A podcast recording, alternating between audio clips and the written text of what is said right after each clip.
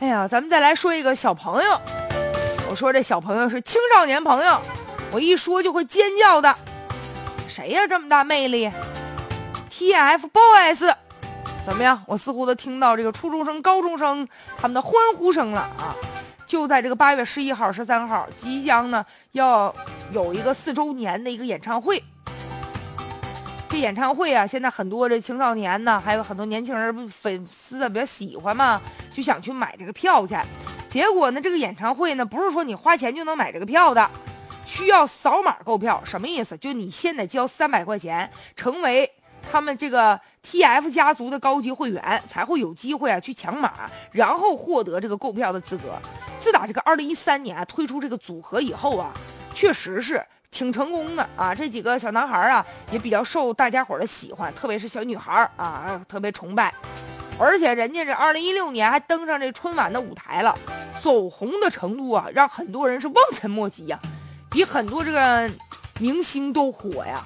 当然了，人走红了之后，肯定就有商业价值了。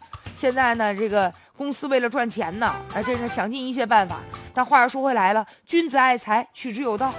你这办演唱会，咱不反对，但门票价格之外，为什么还得扫码呢？这不是变相的加价吗？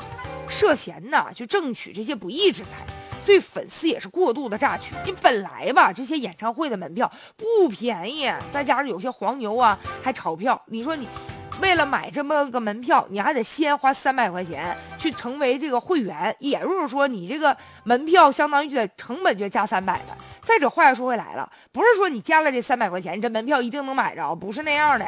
一场演唱会啊，只有六千多个，就说只有只有六千多个这个座位啊。比如说，在这样的情况下，你说为了抢这个座位，可能啊，这个粉丝就得达到上万人去扫这个码去。那也就是说，这场演唱会，你看人挣的是盆满钵满。而且咱们就假设啊，以这个扫码的粉丝以三万人来计算，每个人三百块钱，短期内那就九百万呢。事实上吧，有些粉丝为此啊花的还不只是三百呢。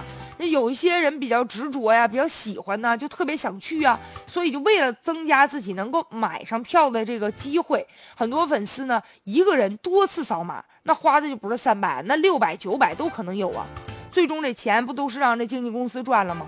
但我们担心呢，这种购票的方式一旦呃其他明星一看不错，我们也效仿，那以后买一个演唱会的门票可费劲了，而且可能会孵化出什么呢？就以这个演唱会为主办方控制的新型的一种黄牛的利益链条。